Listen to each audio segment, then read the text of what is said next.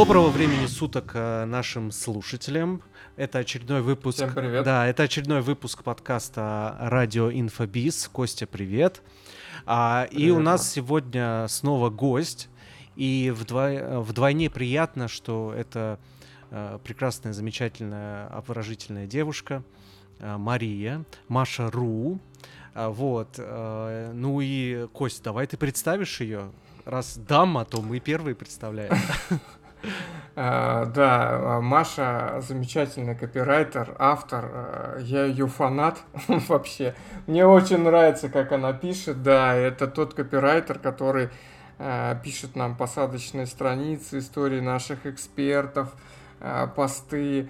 Мне очень нравится ее стиль, и поэтому она наш э, копирайтер.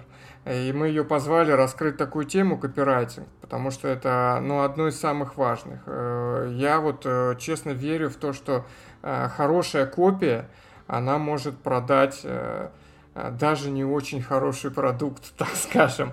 И в некоторых нишах, особенно в мягких, копия, ну копия, я подразумеваю под собой текст продающий, это один из самых важных э, и главных элементов, э, на которые вот э, мы, как команда, мы очень много ресурсов, сил, времени, фокуса тратим именно э, на копию. Мы, может быть, э, вскользь расскажем, как мы это делаем, через какие процессы. Э, Маша постарается ответить сегодня на все вопросы, которые вы в том числе задавали э, под постом, э, где можно было с вопросом прийти.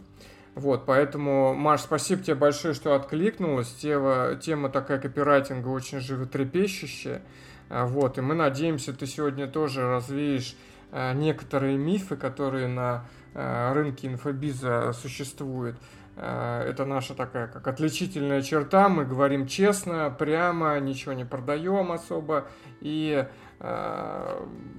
развеиваем э, мифы. Поэтому добро пожаловать к нам на подкаст. Да, Маш, и сразу нырнем. Э, Такой вопрос, скажи, э, копирайтинг это ген или этому можно научиться? Какой был твой путь?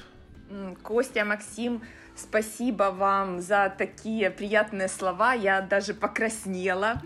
Здравствуйте, слушатели. Мне очень приятно сегодня быть приглашенным гостем радио Инфобиз. Вот. Копирайтинг это ген или этому можно научиться? Этому можно научиться, но есть люди, которым это вот просто не дано. То есть, Мгм. ну вот, кто на что учился, да, кому, у кого есть, э, у кого-то есть способности к копирайтингу, к писательству, к сложению букв в слова, у кого-то их вот нет и вот вообще вообще нет.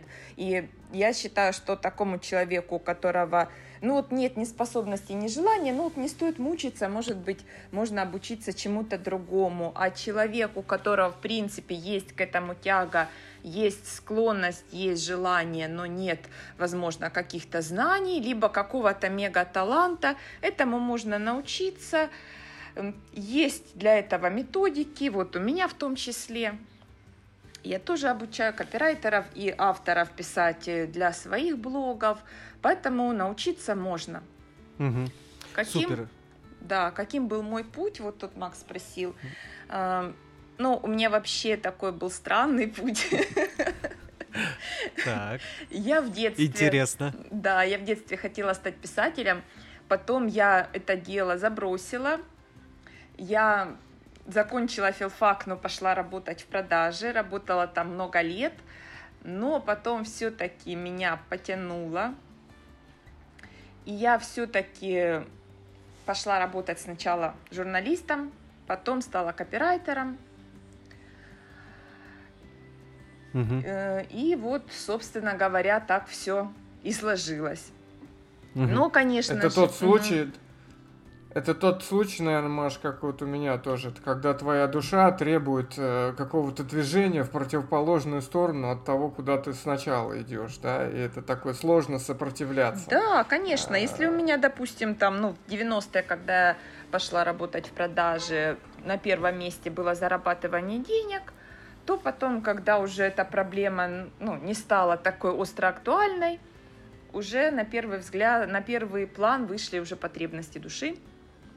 Призвание, потребности души.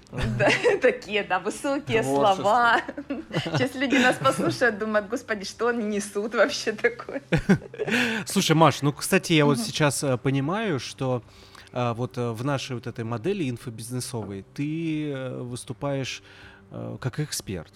Да, Костя, это у нас эксперт сегодня в подкасте, фактически. Ну да, Маша тоже. Помимо того, что она подряд, ну как бы, да. вот это вот слово подрядчик, для нее может быть страшно, но да, то есть исполнитель, да, там э, фактически копирайтер, еще и эксперт. То есть э, у тебя есть курсы, да? Да, я как многорукий Шива, я и Замечательно, супер. И подрядчик, и эксперт. Так, ну скажи, и сколько лет ты непосредственно вот копирайтингом занимаешься? Копирайтингом я занимаюсь три года, угу. а до этого с 2014 года уже получается 6 лет. Шесть лет назад я пошла работать журналистом на городской сайт, на городской портал. Угу. Вот, потом на другой портал. И вот где-то в семнадцатом году, в конце семнадцатого года или в середине у меня первые заказы пошли по копирайтингу. Угу. А, скажи, пожалуйста, вот э, нас слушают э, люди, которые заинтересованы и в э, том, чтобы э, найти хороших копирайтеров, и, ну, и, возможно, какая-то часть аудитории, там, в том числе эксперты, хотели бы сами научиться да, что-то писать. Но вот если мы говорим про инфобизнесменов, экспертов, которые ищут себе в команду копирайтеров, я так понимаю, что нету этого прекрасного острова. Это уже традиция, да, Кость? Что есть... Нет прекрасного... Нету гнезда с копирайтерами. Э, чтобы они там э, тусовались? Или все-таки про копирайтинг, наоборот, есть? Вот куда можно прийти и найти там подрядчика, исполнителя? Нет, такого вот тут прямо... Надо, тут, да. тут надо все-таки, Макс, еще пояснить, потому что что есть копирайтинг? Э, многие путают, и я видел вопросы даже вот в Фейсбуке там э, такие были. Вот э, для меня, ну, лично копирайт... Маш, подтверди, я не знаю, может быть, у тебя другое как бы мнение, поэтому другая картина. Для меня карти... копирайтинг это все-таки человек, который пишет продающую копию, то есть тот человек, который влияет своим текстом на решение. Купить, нажать кнопку, там, э, письмо, посадочное ну, Совершить целевое действие. Да, это есть копирайтинг. А есть еще контент-маркетинг, который пишется там, делаются лид-магниты, не знаю, создаются какие-то PDF-ки, пишутся посты, если они не продающие. Это уже немножко другое. Как все-таки правильно? Ну, вот это моя картина мира, Но насколько она На реальна. самом деле, Костя, это немножко не так, я видела да? этот вопрос mm. в Фейсбуке, вот контент-менеджер и копирайтер, это одно и то же или не одно и то же? Ну, это два разных человека. Контент-менеджер – это такой человек, который отвечает за весь контент на сайте, в соцсетях, если это, допустим, ну, какая-то крупная компания, онлайн-школа, эксперт, у которого есть и сайт – и соцсети, либо если это интернет-магазин, если вот мы говорим о товарке, тоже есть сайт, и соцсети, и контент-менеджер – это человек, который отвечает и за верстку, и за наполнение контентом, за статьи, за то, чтобы была там правильная перелинковка со статьи на статью, за то, чтобы там были правильные картинки, э, за то, чтобы были там окна всплывающие, где человек может что-то заказать, за то, чтобы были описания товаров, если они есть. Вот за все это наполнение сайта отвечает контент-менеджер. Он может сам все делать ручками, либо он может нанимать э, на все эти задачи людей. Угу. Но фактически, я так понимаю, тексты пишет э, кто у нас? Копирайтер. Копирайтер, да. Ну, Просто у них есть какое-то деление, да, mm-hmm, там да. продающий. Ну, копирайтером считается человек, который пишет и статьи, и человек, который пишет посты, это тоже копирайтер. Просто разные направления. Кто-то специализируется, к примеру, на постах только в соцсети, на Инстаграме. Ну, это, mm-hmm. как правило, вот СММщики, которые берут и ведение постов, и, э, и ведение страниц, и написание постов, и подбор картинок, и общение с клиентами в комментах и в личке. Поэтому инстаграмщики могут стоять немножко отдельно от всех остальных копирайтеров. Остальные копирайтеры вот и могут специализироваться и отдельно на продающих текстах, и могут э, они вполне себе писать и статьи, и посадки, и лид-магниты, и рассылки. Все угу. это может делать Я... один человек. Я почему это сам разделяю, я поясню. Потому что мне кажется, что все-таки это разные навыки, разные скиллы. Потому что влиять копией на целевое действие нужно понимать, как устроен маркетинг, э, как продажи. А написать продающий пост или фу, не продающий пост или заполнить там информацию, какую-то статью написать, это немножко другое. Но я говорю, это моя картина.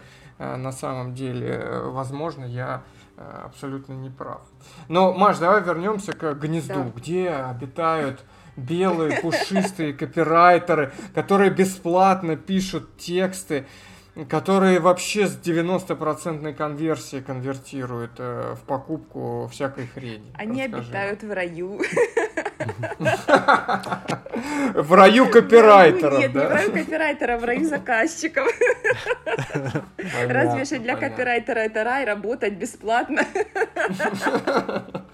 Да, да, да, да. Ну, на самом деле, нету, конечно же, такого места, а, но я видела там вопросы, люди задавали в Фейсбуке, если я начинающий, где мне взять копирайтера недорогого, и чтобы хорошо, качественно написал.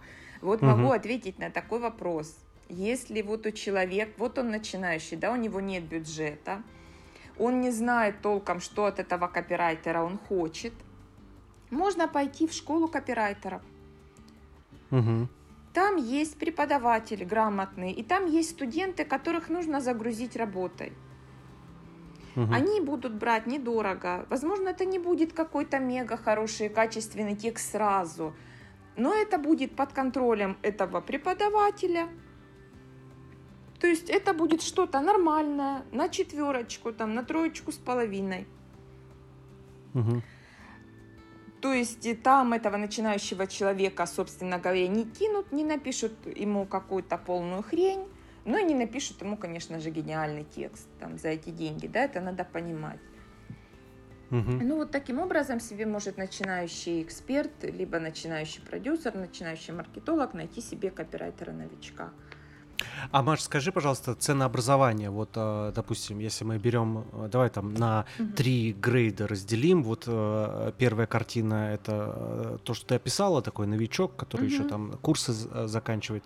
То есть там зачастую, я так понимаю, работа может быть за отзыв, да, либо за какую-то минимальную ставку. За минимальную ставку, да, но это будет недолго. Если нормальный копирайтер, он на эту минимальную ставку поработает какое-то малое время, потом он наберет себе портфолио, он э, чему-то еще научится и будет, конечно же, цену поднимать.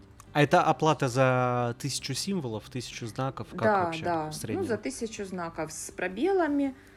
Угу. Ну, к примеру, там рублей за 150, за 200, за тысячу знаков вот такой вот новичок может написать. Но это, угу. конечно же, не лендинг будет, не посадка, но это будет какой-то пост, какая-то угу. статья, угу. рассылку, возможно, напишет. Ну вот посадки, не знаю, можно ли заказывать в таких вот школах. Ну, я про посадки вот... мы, мы отдельно, да, поговорим, да, потому вот что это все-таки... это очень серьезный вот а если мы говорим о копирайтинге уже такого среднего уровня, а, какая там цена? Ну, понятно, ориентировочно, угу. за, за тысячу ну, знаков. Средний уровень, ну, 500-700, может быть, вот где-то так. 500-700 рублей за тысячу э, знаков. Да. Ну и такой, э, такой копирайтинг от Бога. Э, сколько ну, копирайтинг обойдется? от Бога тут опять же зависит от специфики. Тут сейчас развеют тоже небольшие такие мифы, которые у людей могут витать в голове. А, вот есть, допустим, копирайтеры, которые работают сами на себя, угу. без агентств и не обладают никакими специфическими знаниями в области медицины, фармацевтики, логистики, каких-то еще узкоспециализированных вещей. Угу. Это может быть там 1000-1200 рублей за тысячу знаков.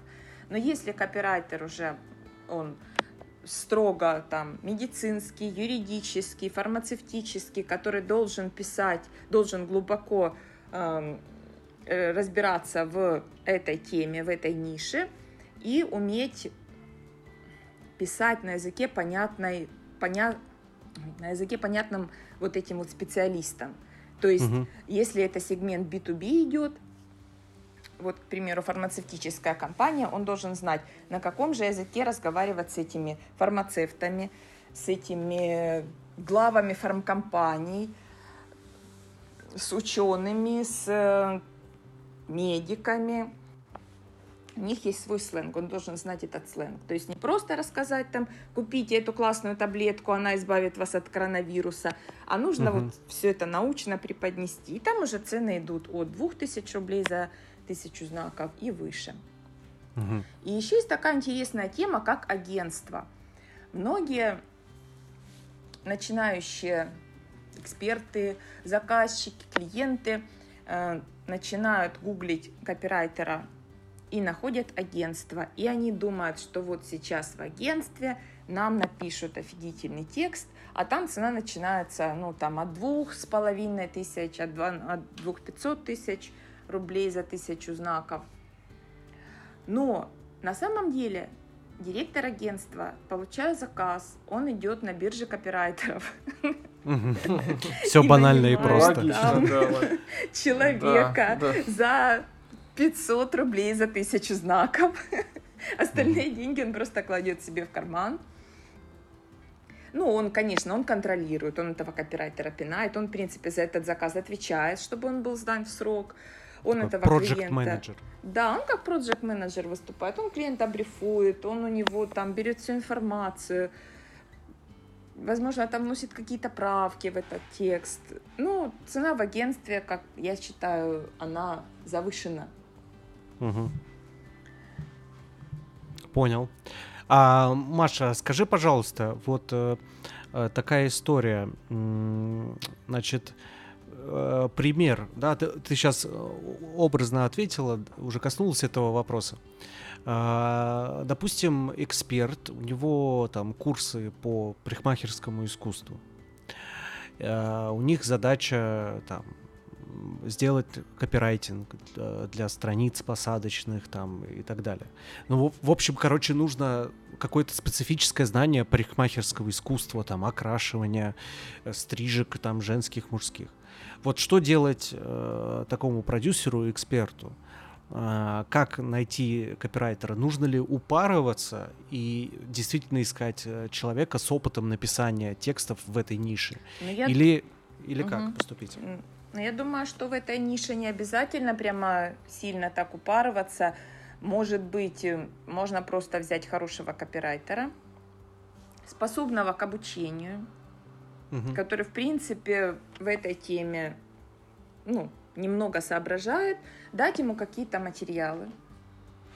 Он их изучит. В конце концов, ну, окрашивание — это же не ядерная физика. Сейчас специалисты по окрашиванию прям. Да, вы меня простите, специалисты по окрашиванию. Я понимаю, что это все тоже достаточно сложно, но обычный человек может это понять, потратив на это какое-то количество времени. Угу. Замечательно. Ну вот, э, собственно говоря, есть э, вопрос, э, ответ на, на данный вопрос. Маш, скажи, пожалуйста, вот мы, когда с тобой вот работали, работаем, взаимодействуем, у нас в разные этапы становления проектов, воронок появлялись мысли. Так, а может быть наши посадочные страницы сделать короче, чтобы не были там полотна на 10-12 экранов? А может быть наоборот, сделать все-таки длинный.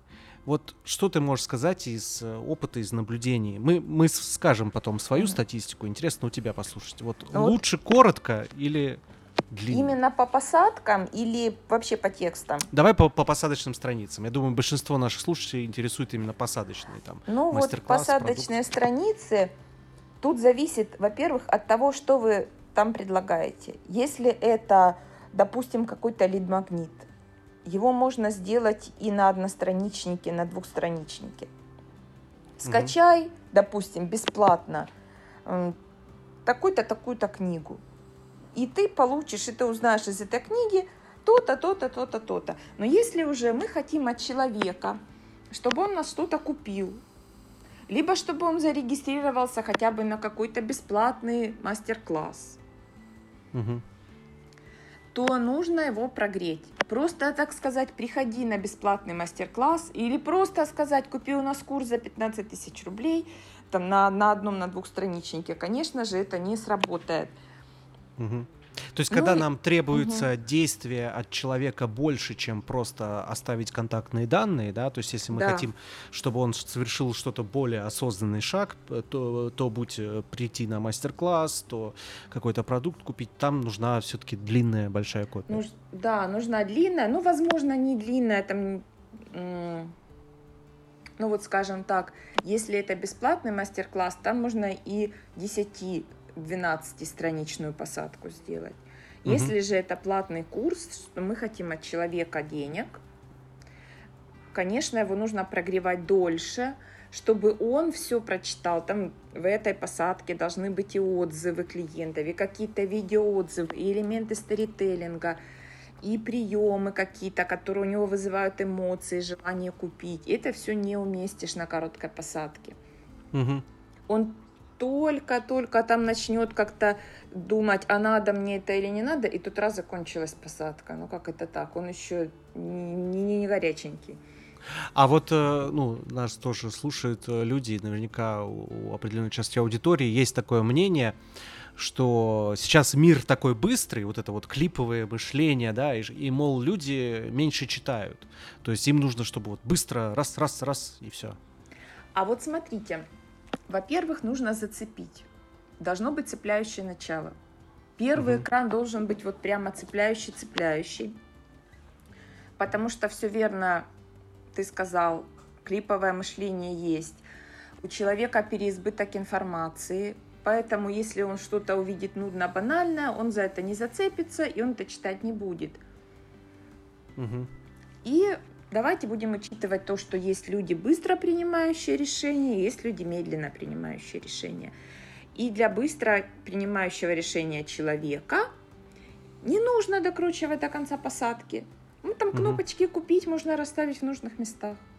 Mm. Он, ну, условно, допустим, он с первого экрана зарегистрируется на мастер-класс. С первого уже. экрана, с пятого экрана зарегистрируется, когда он поймет, что это ему надо. Mm-hmm. А если он медленно принимает решение, он будет читать дальше, дальше будут опять эти коварные кнопочки купить, подстерегать, рассыпанные по посадке.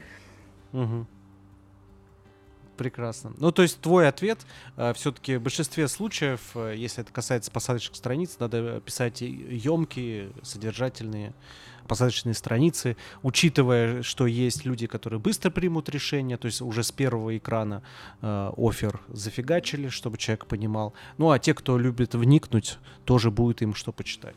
Конечно, у меня вот есть такие посадки, допустим, что ну, вот есть у меня, к примеру, там курсы недорогие, да, без обратной связи. И то, что угу. они без обратной связи, написано в конце посадки. И когда я выставила этот курс, люди его стали покупать,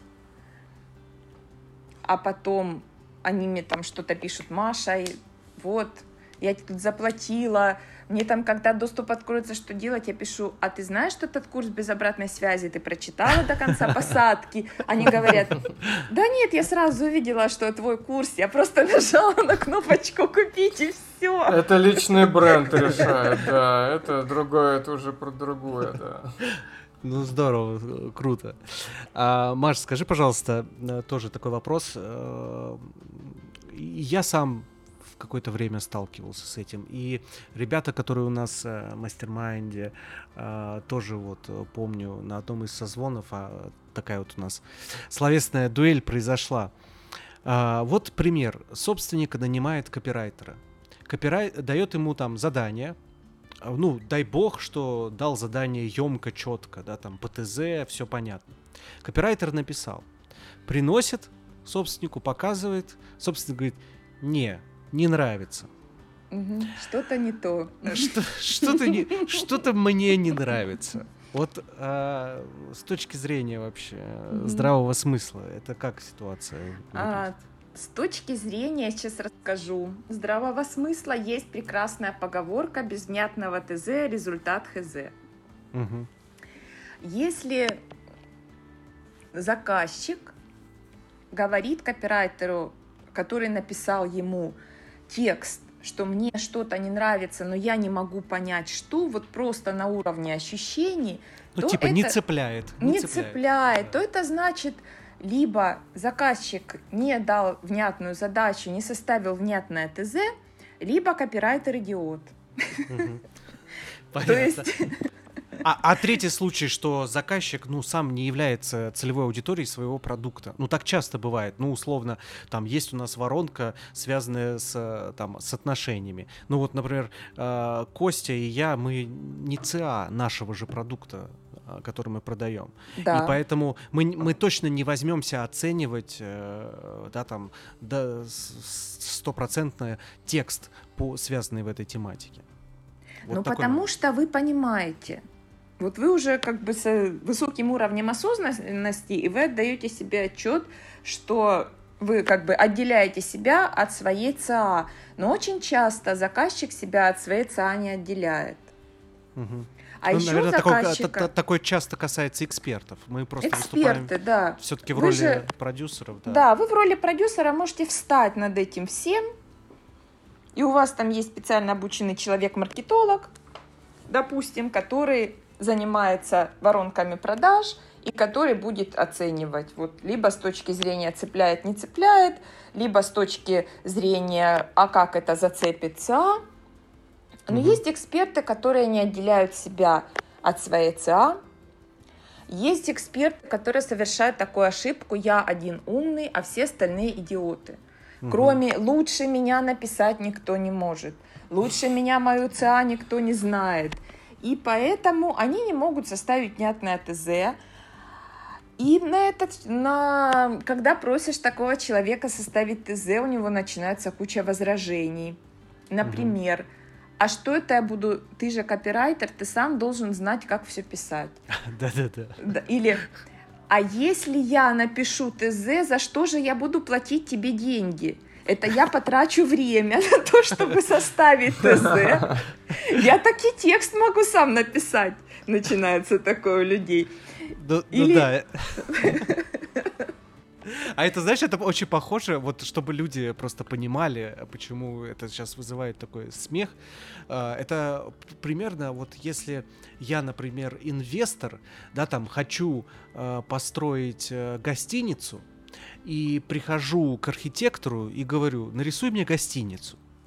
Да, а, ну, без всякого ТЗ без обозначения, для кого эта гостиница, где она будет стоять, а, на кого рассчитана, на какой класс обслуживания, сколько там э, планируется вместимость. Он мне возьмет и нарисует этот архитектор то, что он представляет. Да, ну, то, что говоря. он представляет, а, да. Од- одноэтажные хибары. Вот нравится ему, э, значит, вот такая вот стилистика. А у меня планировалось, э, значит, в центре Москвы, значит, элитные гостиницы. А мне хибару нарисовали. Вот то же самое, мне кажется, здесь как бы. Да, я привожу пример. Обычно у меня большинство заказчиков женщины, вот у которых возникают эти проблемы с ЦА. Я говорю, вот представьте, что вы приходите к парикмахеру и говорите, подстригите меня, чтобы мне понравилось, подстригите меня красиво чтобы было красиво, но не говорите, какую вы хотите длину, какой вы хотите цвет волос, да, должны быть кудри, не кудри, э, растяжка, не растяжка, и парикмахер вам делает на голове что-то в соответствии со своими представлениями о прекрасном, а потом вы смотрите в зеркало, и у вас шок. Вот почему-то, приходя к парикмахеру, никто так не себя не ведет. Но приходя к копирайтеру, все думают, ну, он сейчас напишет, вот из моей головы, наверное, что-то вытащит, там, как гипнотизер туда проникнет.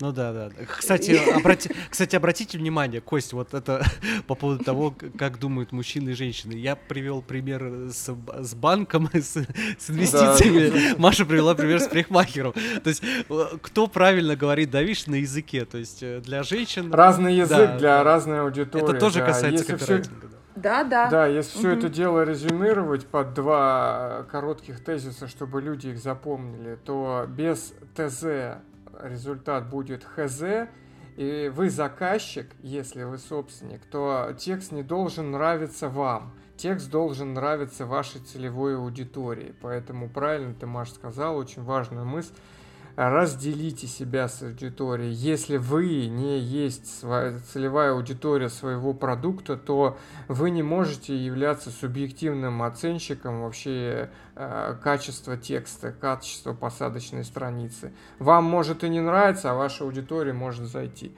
И еще важно понимать, что э, работает посадка, работает копия или не работает – вы поймете только когда протестируете, никак иначе. Поэтому качественный, хороший копирайтер, который ценит свое время, который э, ну, профессионал, он не просто напишет текст, он останется вы замерите конверсию, когда нальете трафика или пустите там а, рекламу. И если конверсия посадочной страницы не вас не устраивает, она объективно не очень хорошая, то текст будет докручен.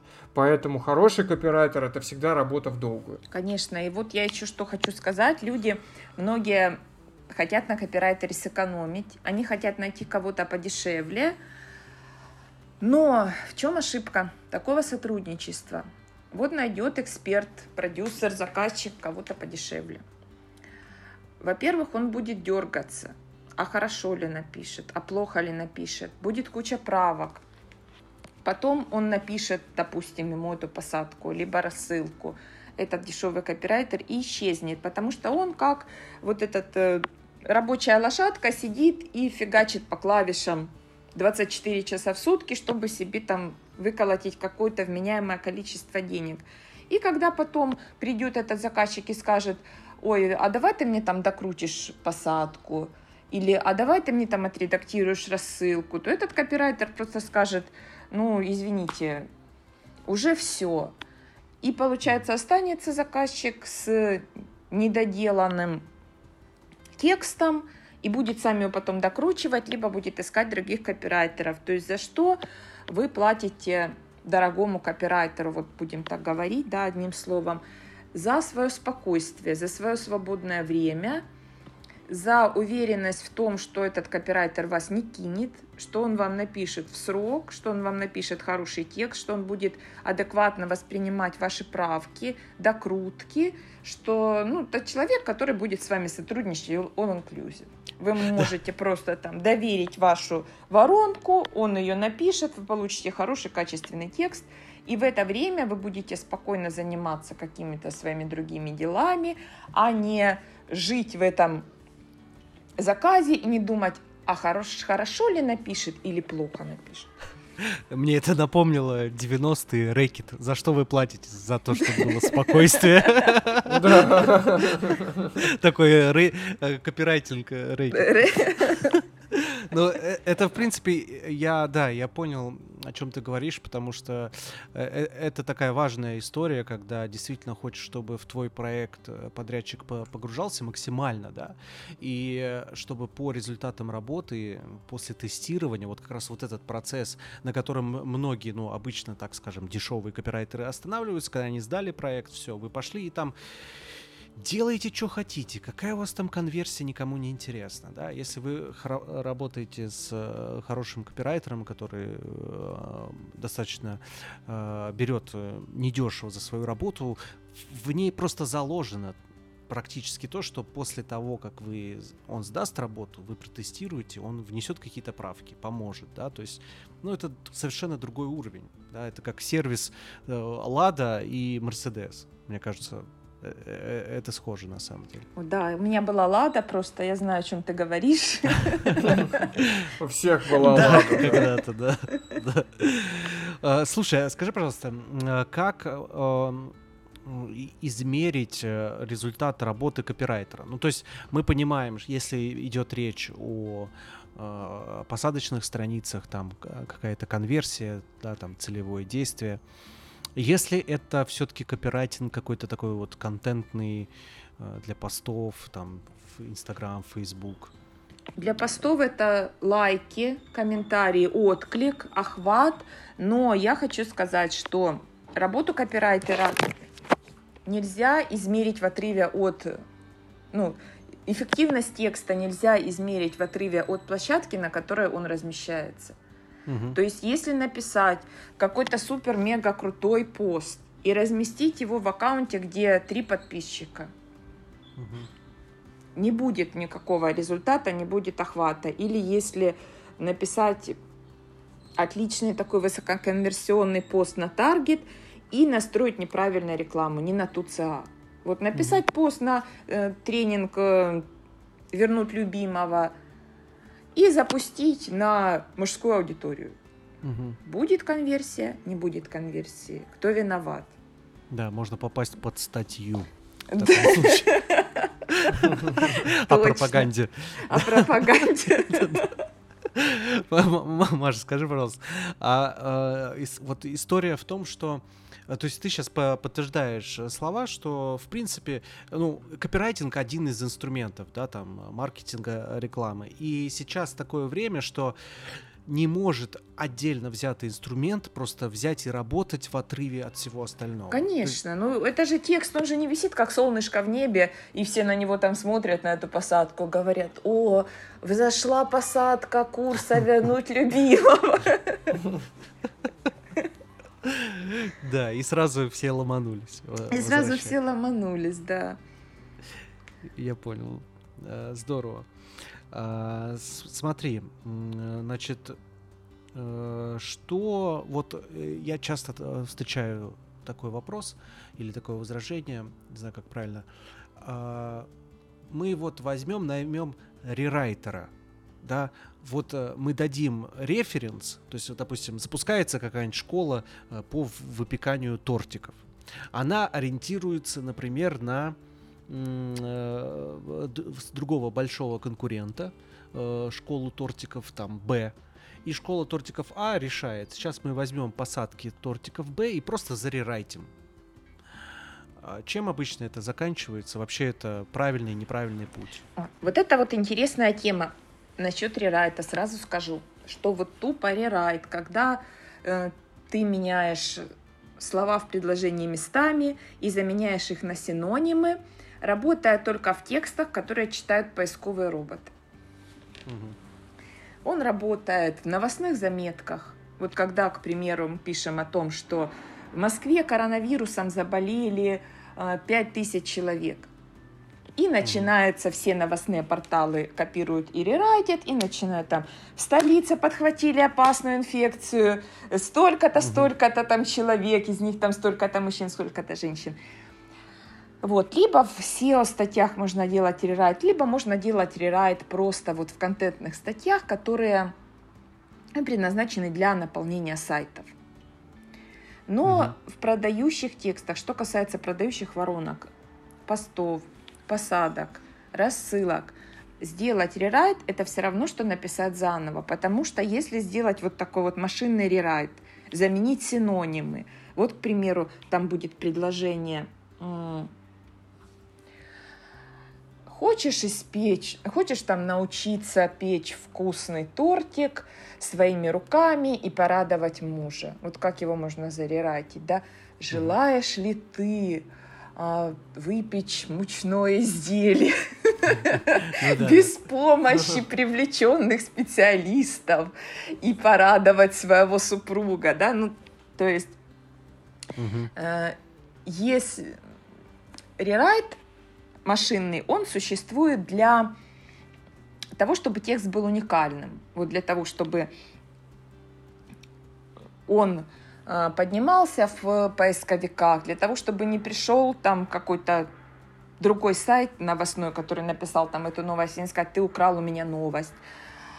Для того, чтобы вот ну, не пришел к тебе владе... ну, заказчик, владелец этой крупной онлайн-школы по тортикам и не сказал, слышишь, ты потырил у меня контент весь, давай сейчас подам на тебя в суд. Но в продающих текстах важна не только уникальность. Важна здесь и читабельность. Эм, тексты должны ну, вызывать эмоции у людей. они должны быть красивые, гармоничные, читабельные, высококонверсионные. Нельзя просто тупо там заменить словами вот это вот, вот это вот. Сделать рерайт продающей воронки, это все равно, что написать ее заново.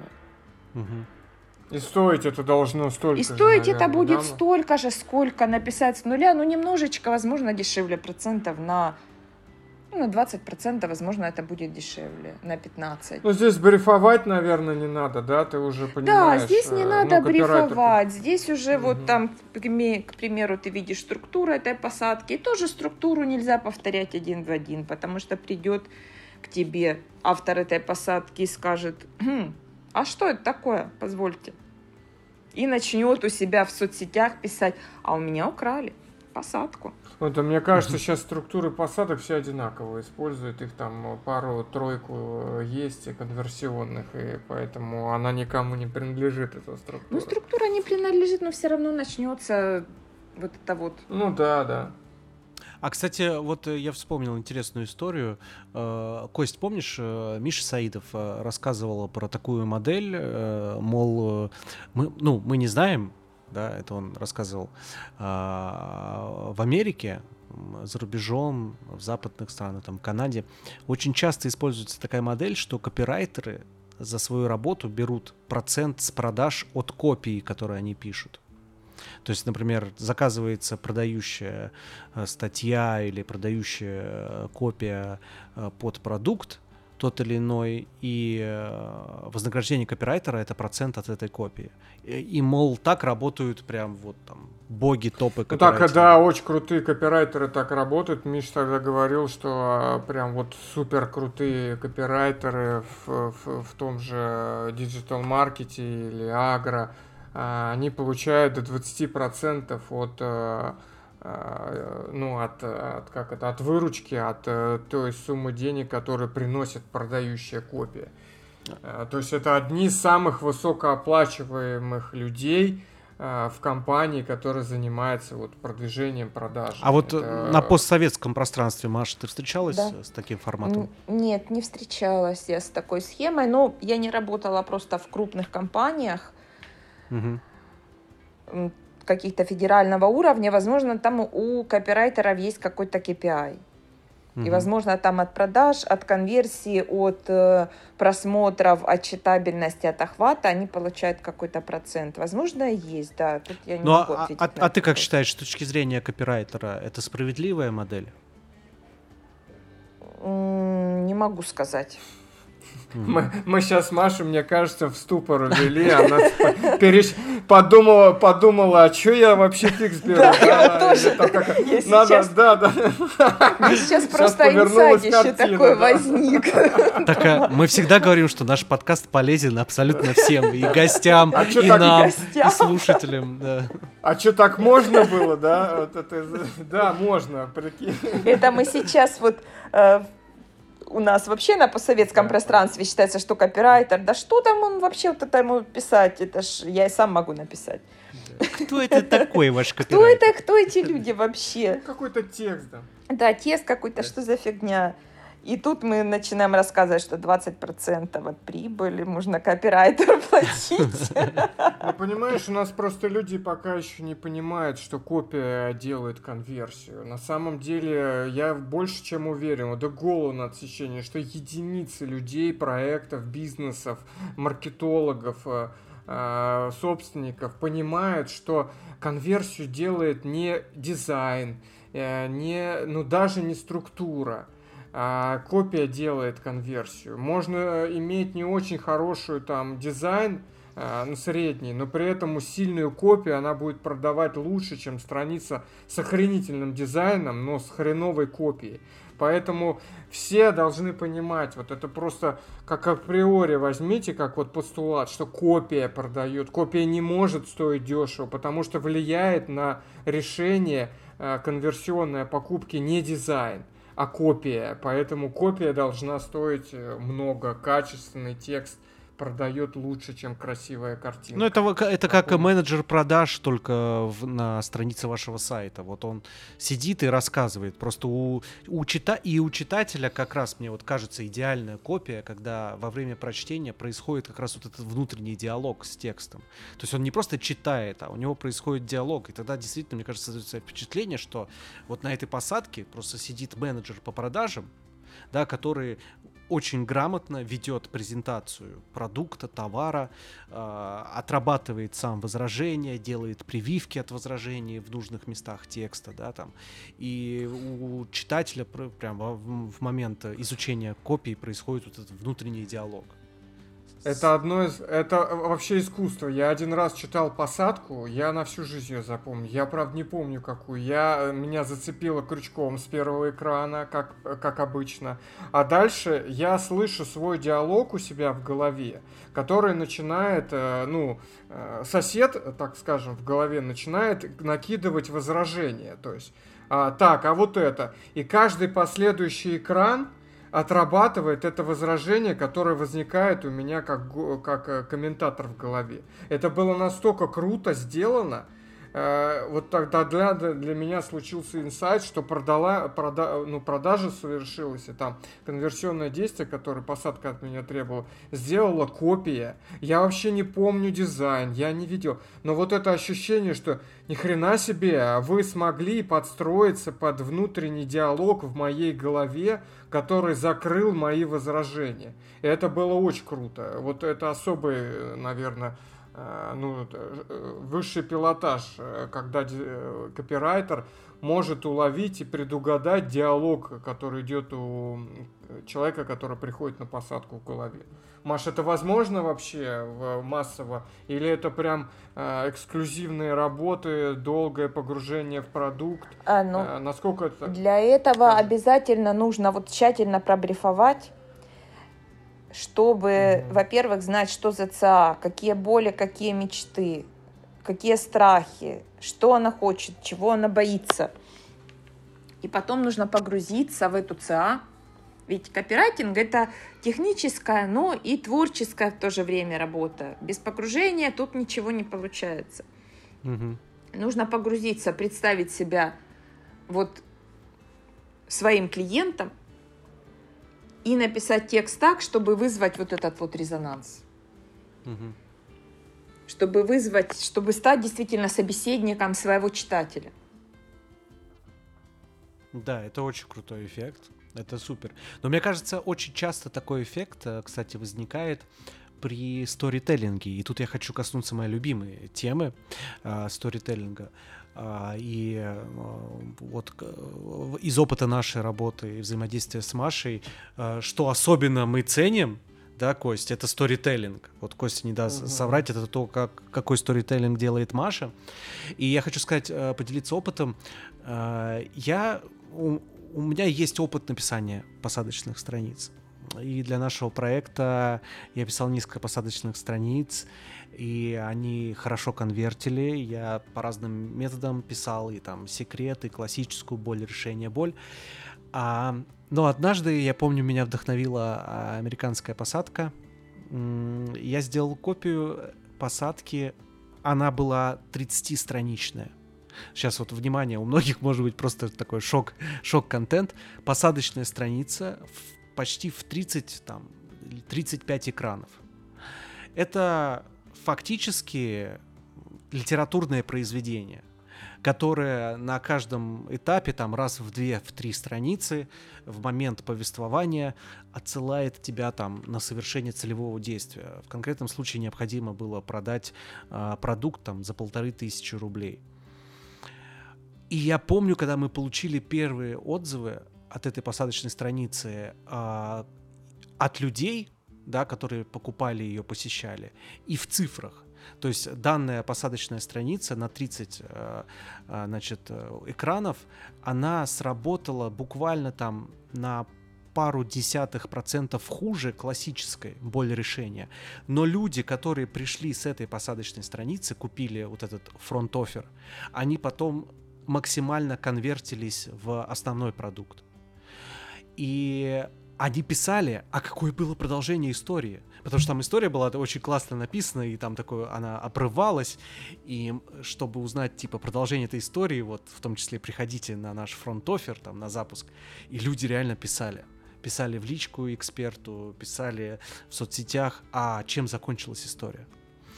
И мне кажется, вот это сила сторителлинга. Маш, расскажи, как этот прием в современных реалиях, он все так же работает? Может быть, какие-то нововведения есть интересные. Да, Максим, спасибо за поднял этот вопрос. Вот, спасибо за то, что вы так меня расхвалили с моим старителлингом. Это на самом деле и мой тоже любимый вид копирайтинга. И сейчас он работает, и он будет работать, мне кажется, всегда, потому что люди, всег... люди любят слушать истории, любили слушать истории еще с тех пор, когда все сидели у костра и рассказывали истории, и будут любить эти истории всегда. Почему старителлинг работает? Потому что старителлинг работает на, ну, скажем так, есть сюжетные схемы, не шаблоны, есть схемы, есть сюжетные стратегии, есть знания – как выстроить систему персонажей в старителлинге, как подать героя, какие у него должны быть качества. И при этом нужно одновременно помнить, что это же все-таки не художественное произведение, а что это продающий текст, и он должен вызывать определенные эмоции и желания у читателей, чтобы они превращались в клиентов. Угу. И это тоже ну, творческая очень такая задача. Интересно, мне очень нравится больше всего я люблю писать лангриды вот такие вот и сочинять истории и для посадок в том числе. Да, если mm человека хорошенько, э, ну, написать классный лангрид, где герой будет, из, ну, как бы выбираться из жопы, либо не выбираться из жопы, а как-то вот каким-то образом еще идти к своей мечте, падать, подниматься, страдать, преодолевать, надеяться. И и вместе с этим героем человек будет себя ассоциировать. А почему нужно же героя тоже хорошенько вот подогнать под ЦА? Герой должен соответствовать, даже если он эксперт. Он все равно должны быть такие же ценности, как у читателя, как у потенциального клиента. Угу. И тогда читатель будет себя с ним ассоциировать, он уже будет там внутри истории, он уже будет этим героем, он уже сам будет экспертом, и он сам с ним проживет все вот эти вот этапы его становления. И, конечно же, он купит. Конечно же, он запишется в конце на мастер-класс и придет на мастер-майн, потому что он уже там внутри, он уже он сам. Он уже угу. этот герой. Это вот эта магия кино, которая с нами происходит, когда мы смотрим полуторачасовой фильм, да, там, или там какой-то сериал, и, и нас погружает в нее. Да, да, да. да. И, и а, старителлинг, он по тем же принципам строится, что и сценарии фильмов, угу. и сериалов он создает иллюзию присутствия, ты теряешь себя. Это если хороший фильм, все могли э, это замечать, когда ты хороший фильм смотришь, там тебя захватывает сюжет, интересная история, ты перестаешь осознавать себя смотрящим этот фильм. Ты погружаешься как внутрь. Вот то же самое может сделать хорошая история. Но тут, наверное, тоже есть ограничения, потому что я, допустим, не стал бы продавать э, с посадочной страницы навоз, забор, мосты с помощью посадки секрета. Это твое ограничивающее убеждение, Кость. Мне кажется, надо попробовать. Мне кажется, навоз через сторителлинг можно, кстати, тоже классно продать, придумать какую-то сказку. Ну да, как дедушка Пахом вышел в поле. Да, я согласен. Да, это мое ограничивающее Причем продажа навоза мне видится через сторителлинг, что это, что это обязательно должно быть в начале такой предыстория, типа пять лет до, до этих событий. Ну, навоз это же какое-то время э, хранящаяся, перерабатывающаяся субстанция. Вот нужно показать, как сначала появились эти исконные все истории. Земля была безвидная и пуста, на ней ничего не росло. Да, да. Потом дедушка пахом ковырял, ковырял и лопатой, но ничего не получалось. Да, да. Мне, мне, мне кажется, это круто. Ну, кстати, вот еще в поддержку сторителлинга у нас вот на, на одной из воронок, у нас их сейчас несколько, э, на одной из воронок э, есть три точки входа. То есть автовебинарная воронка, три точки входа. Первая — это через лид-магнит, да, там скачай лид-магнит, и потом людей заводим, ну, приглашаем на мастер-класс.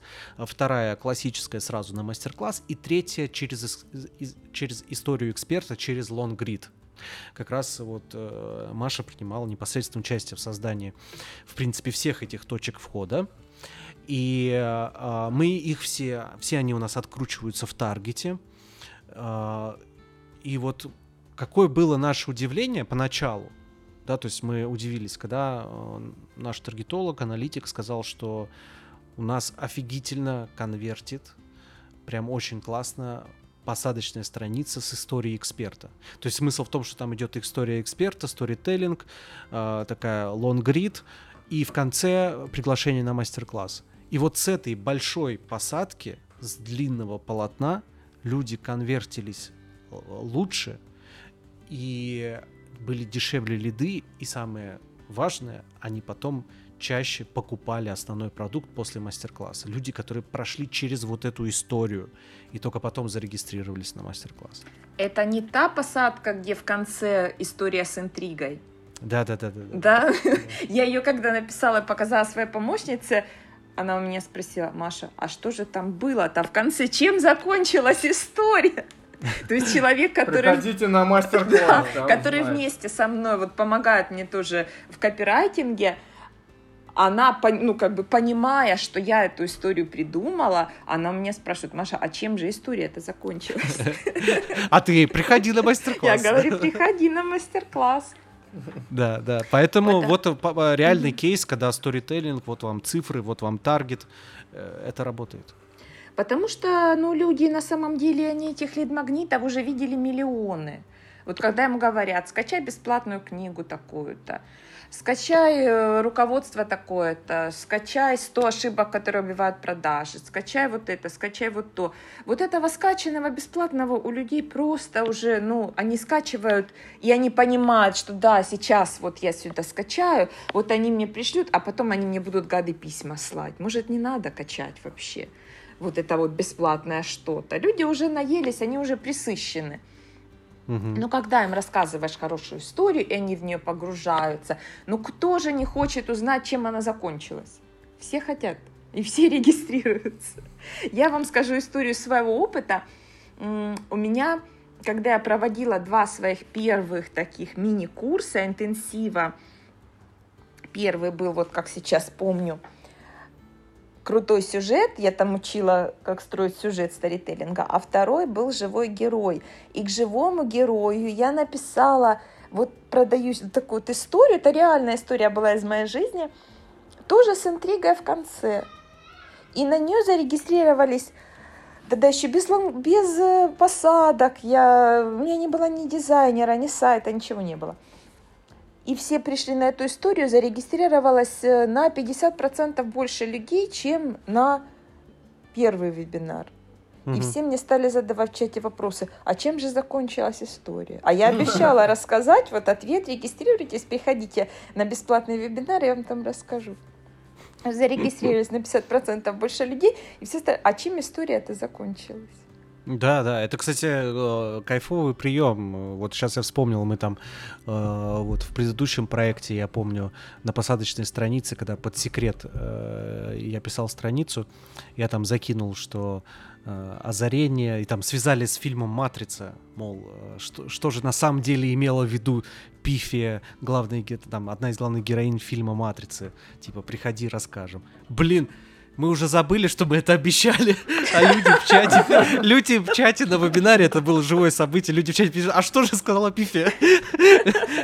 Мне эксперт пишет, Макс, а что она сказала? что сказала Ты же, блин, написал этот текст, теперь мне отвечать. Я эксперт, я эксперту в личку пишу, блин, да вот, вот это, вот это. Это было смешно, конечно. Это хорошо еще, что ты знал, что сказала Пифи, а если бы ты ну, не да. знал? Ну да, ну я просто текст писал, да. Вот, конечно. Маш, скажи, а, а когда-нибудь вам заказывали, вот копирайтеру тебе тесты, вот сейчас вот новые такие интересные лид-магниты, не просто там чек-лист там и все такое, а вот сквизы, тесты. Э, вы берете такую работу вообще? А, ну, мы еще не брали, но если надо будет, мы возьмем. А, а какие сейчас вообще тренды вот э, по копирайтингу? Геймифика... В копирайтинге, ну, вообще в копирайтинге. Вообще в копирайтинге какие тренды? Во-первых, искренность. Угу. Искренность обязательно истории жизни, живой язык. Ничего не приглаживаем, никакой сухой пользы мы не даем, если это речь идет о постах, о соцсетях, Потому что многие эксперты начинают фигачить, типа, пять признаков того, что вы скоро разведетесь с мужем. Или 10 признаков построения хороших отношений. И такие посты можно, но ну, как бы не каждый раз, да. В общем, не давайте сухую пользу людям, рассказывайте, упаковывайте свой опыт в истории. Упаковывайте пользу и вовлечение в истории. И вот эта вот искренность, истории обязательно должны быть из вашей жизни, они работают лучше, чем придуманные. А еще, мне кажется, работают лучше э, как раз какие-то факапы, ошибки, да, как ты э, упал, как вот, вот э, не все какой я прекрасный, посмотрите, как у меня И факапы, круто. ошибки, да, и как э, к чему-то ты шел э, в молодости, какой-то первый опыт у тебя был, когда ты хотел заработать денег и пошел, и заработал, а потом э, потерял мотивацию и все потратил, или там ошибся и что-то там сделал, принял неправильное какое-то решение. Но потом ты понял, Короче, почему. Жопа какая. Жопа ну смотри, да, смотрите, ну вот, э, Маш, тебе возразят, например, вот эксперт, э, который учит э, программированию или 3D-моделированию.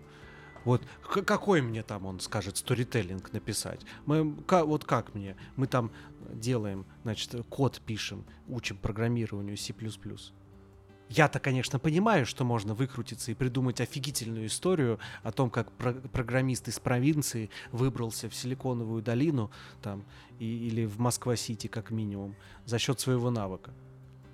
Или как молния тебя ударила, и ты вдруг сразу, прикинь, вообще, да, и от бога, Кодю от бога вообще, прикинь, не просто, я не знаю, как я коди, я код не знаю, я сажусь, и такой, и оно льется. И я вас или... научу, я вот вам тоже приходите, в голову вставлю да. чипик, приходите да. ко мне на курсе, вам тоже в голову из моей головы польется код. И вы тоже научитесь. Вообще это, кстати, очень часто я тоже слышу от экспертов. Э, Ой, а у меня нет истории, а что в этом случае делать? Блин, история есть у всех. Нет истории, ну, родите историю как-то, потому что история нужна. Ну история да, я нужна. вот, я, я вот в свое время нарвался на... Э, мне супруга э, показала, значит, э, инстаграм-аккаунт, э, девушка ведет, она юрист, и она подает э, контент по юриспруденции через э, комичные всякие зарисовки. То есть вот, казалось бы, да, можно про юриспруденцию, там, э, про права там, и так далее. То есть ее задача, она там, я так понимаю, оказывает юридическую помощь, и об этом можно писать сухо, да, как, ну, потому что это же закон, юриспруденция, что там напишешь, да, какие-то. Но она из этого делает, э, то есть, допустим, берет там какую-то историю, связанную с нарушением прав потребителя, там, например, вам не хотят, э, вы хотите вернуть товар, вам не хотят возвращать деньги за него, и она вот такой скетч делает, зарисовку да, там, это может быть текстовое, визуальное, но это уже гораздо интереснее подача. Просто, конечно, может быть, может да, быть, конечно, вот, другие угу. будут сомневаться, типа, что, ой, это клоунадой занимается, типа, вот, если но... бы это был эксперт, вот она писала все четко. А, а вот смотрите, смотрите, какая история. А, для кого эксперты так пишут четко без воды? Вот угу. часто очень эксперты в своих клиентах видят таких же вот своих коллег-юристов, да, которым они будут что... рассказывать, да. Статья 226 УК РФ, часть вторая, применяется вот так-то. А на самом деле там читают их Инстаграм обычные люди. А как человека зацепить? Да вот зацепить его историей, рассказать.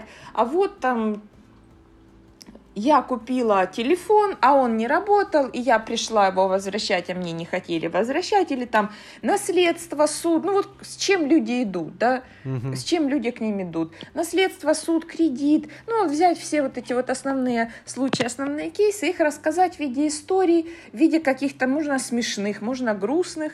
И такой эксперт, угу.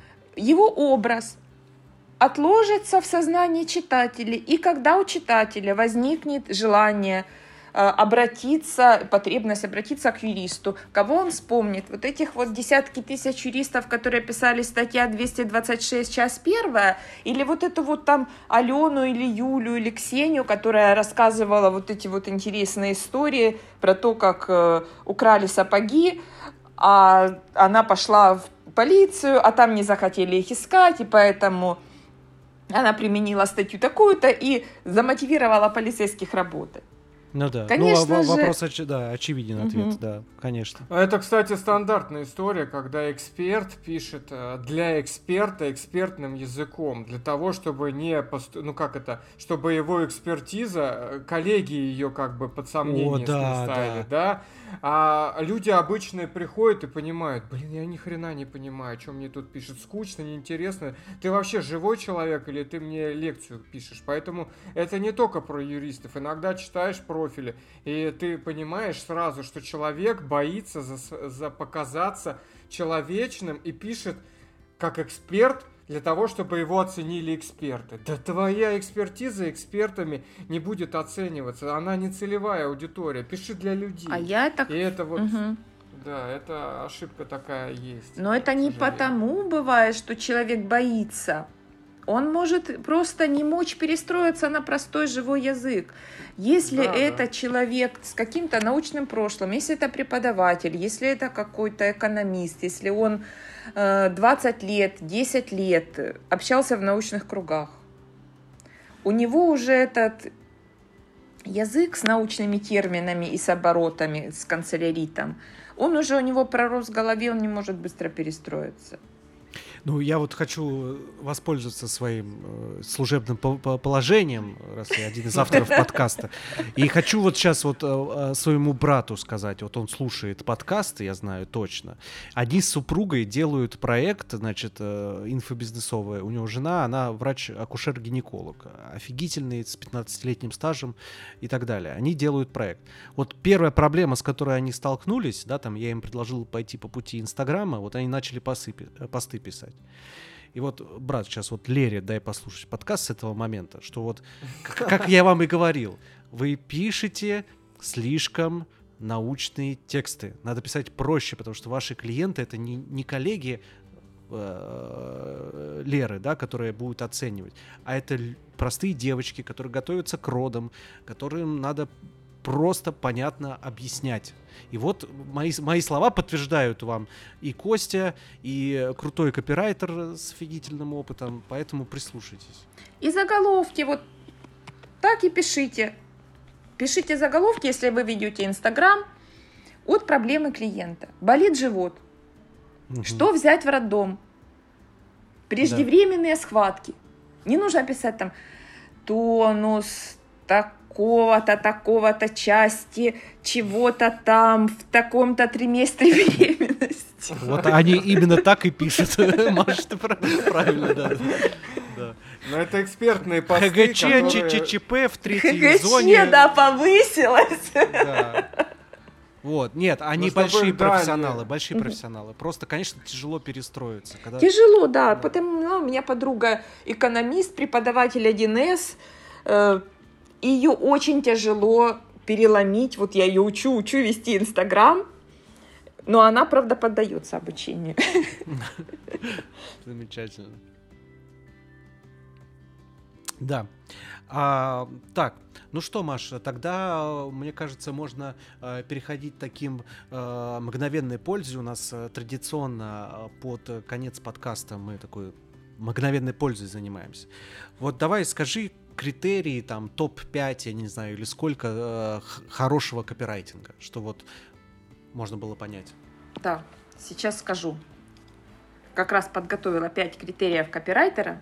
Я не Отлично. буду говорить такие банальности, как грамотность. Это все равно, как сказать, что у копирайтера должны быть две руки и два глаза, чтобы он в компьютер смотрел.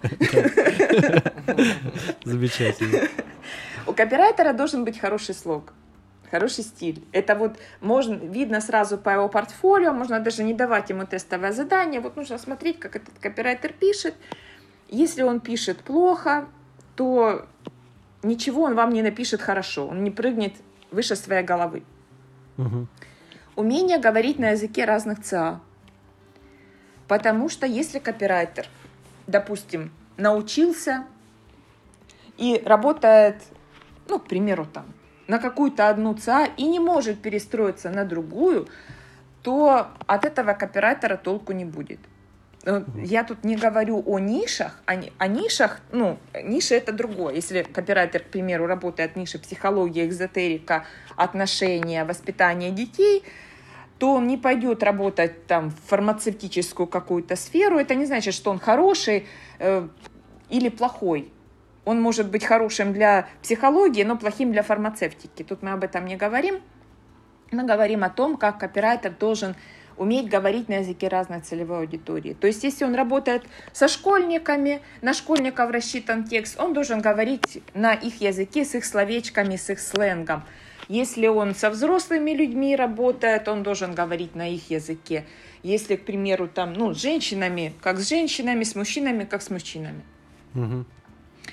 Обязательно должно, должны быть человеческие качества совпадения ценностей с заказчиком. Вам, вам должно быть с ним комфортно, а ему должно быть комфортно с вами. Потому mm-hmm. что если вы будете напрягаться, если будет копирайтер вас в чем-то раздражать, если вам будут не нравиться какие-то его качества, не будет толку от такой работы. Или если, допустим, будет обратный какой-то процесс, да, Потому что mm-hmm. это человек, который вот вы нанимаете посредника, который будет транслировать вашу личность через текст, если вы эксперт.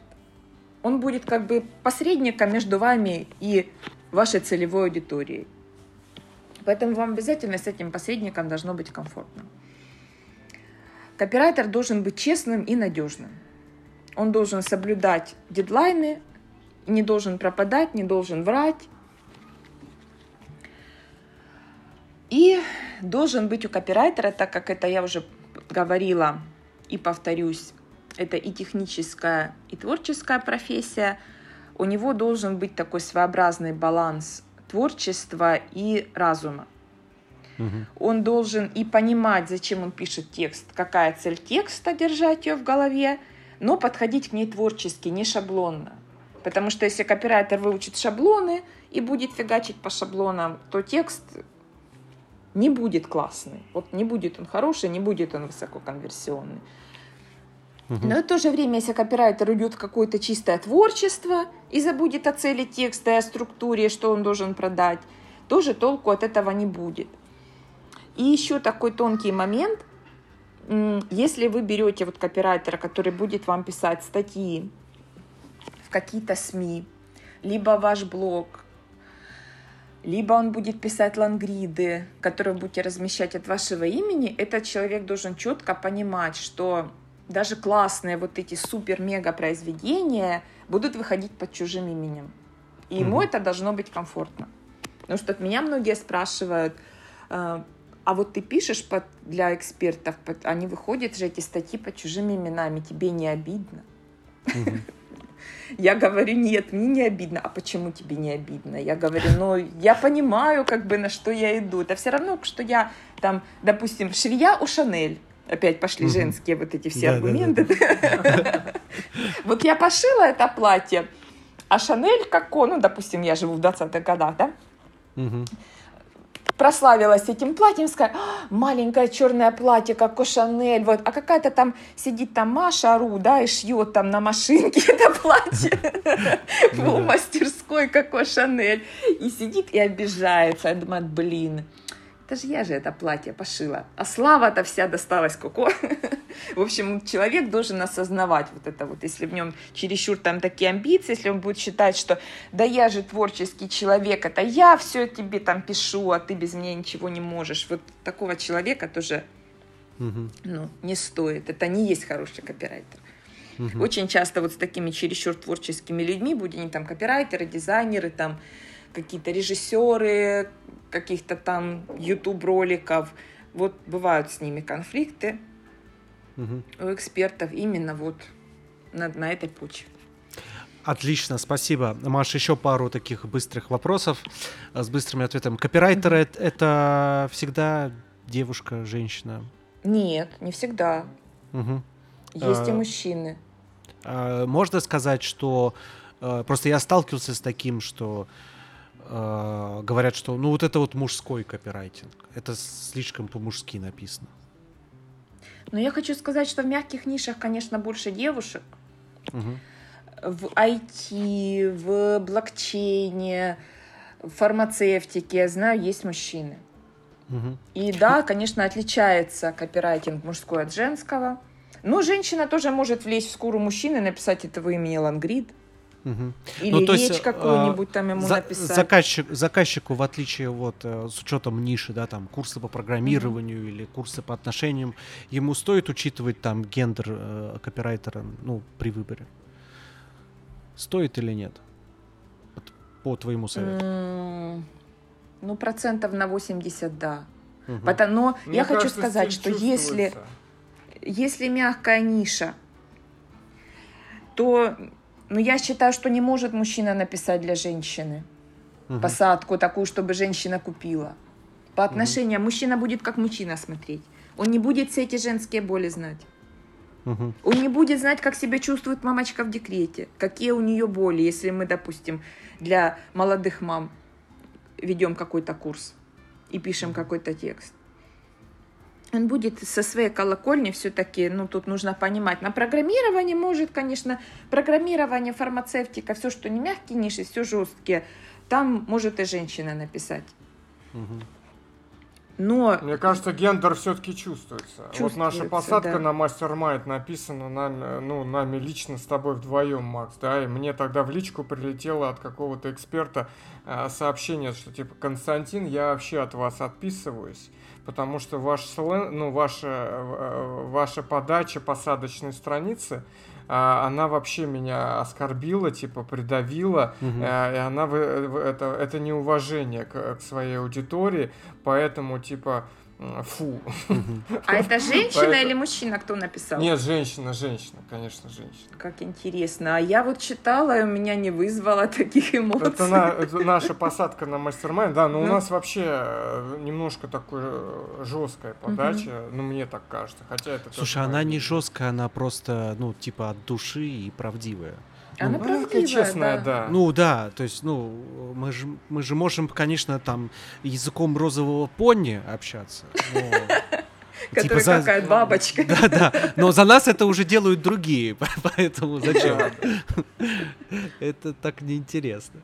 С- Так, супер, Маш. Значит, здесь в пользу гендера все-таки стоит присматриваться, да, там в зависимости от ниши. Если мягкая ниша, то да. И опять же, если вы мужчинам э, эксперт, и у вас продукт для мужчин, берите мужчину-копирайтера. Вот если у вас мягкая ниша, продукт для мужчин. Пикаперские, прости меня, господи, курсы, например, вы ведете. Ага. Но не напишет женщина, мне кажется. Мгм. Ну, может, и напишет, конечно. Окей. Ну, такой неоднозначная история. Неоднозначно тут, да. Я понял. А, и такой еще э, быстрый вопрос. Э, берем стандартную воронку. Э, посадка на мастер-класс, серия писем, ведущая к мастер-классу, потом серия писем дожимающих, еще может лид-магнит. Это при хорошем копирайтинге может стоить сколько? Тысяч от ста, наверное. От 100, да. Я просто Да. хотел, чтобы люди как бы... Да, ну Услышали. смотря какая воронка. Если маленькая какая-нибудь вороночка, все зависит от количества посадок. Да, я понимаю. Ну, я так в среднем. Вот среднестатистическая там воронка из э, пары посадок и Мгм. серии писем э, до мастер-класса и продающих э, после мастер-класса. Ну, в районе 100. В районе 100. Потому что там еще все равно на, на нее нанизывается какой-нибудь там сценарий для ролика в YouTube, в Instagram, какой-нибудь там пост на таргет идет, еще какие-нибудь там идут письма, какие-нибудь мессенджеры. Мгм, мгм, Вот, Да, вот где-то в районе 100. Да. Да, это к вопросу опять, что у меня 10 тысяч рублей, и я хочу построить бизнес, э, и мне нужна воронка, и я не могу ошибиться, потому что у меня же последние 10 тысяч, поэтому мне надо залить в трафик, и чтобы потом 100 получилось на обратном конце. Так вот, имейте в виду, что хорошая копия э, на всю длину воронки, по всем э, ее элементам, не меньше 100 Да. будет стоить. А то и больше, да. От, от Но 100. зато больше, если, да, от- от 100, но зато если Это у вас какая-то автоворонка. Вы один раз вложите в нее на копирайтинг, вы отдадите 100, плюс еще на верстку вы отдадите дизайнеру. И она у вас будет работать и будет вам приносить большие деньги. Да, это как фундамент в доме. Выставили да. его и живете. Это то, это то, что входит, это то, как вы разговариваете со своей ЦА. Если вы продаете через тексты, не через YouTube, допустим, вы продаете. Это, это то, что видит ваша целевая аудитория.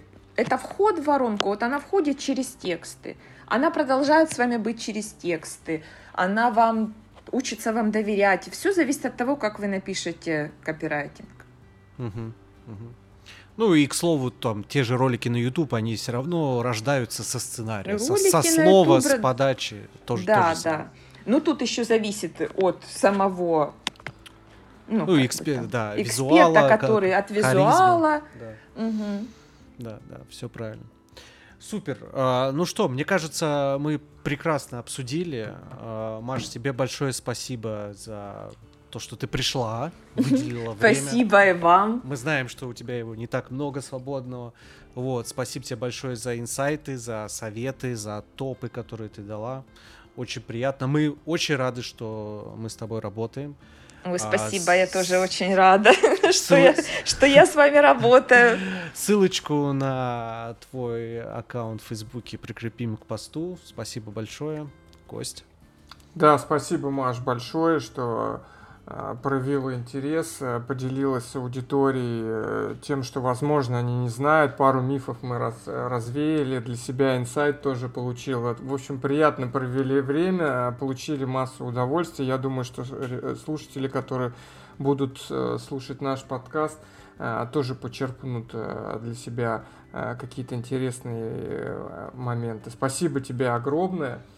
Нам очень было приятно с тобой. Спасибо вам, мне тоже было очень приятно. Если вдруг у слушателей будут какие-то вопросы, то, пожалуйста, пусть они в Фейсбуке пишут, я буду отвечать. Замечательно. Да, мы профиль оставим. Мы, мы очень любим вот настолько полезных гостей, которые еще и предлагают, э, дают возможность э, ответить, помочь. Да, я всегда открыта, всегда отвечу, подскажу, расскажу. Супер. Ну что, тогда всем спасибо, всем до... все довольны. Все, пока. Все, пока всем. Пока.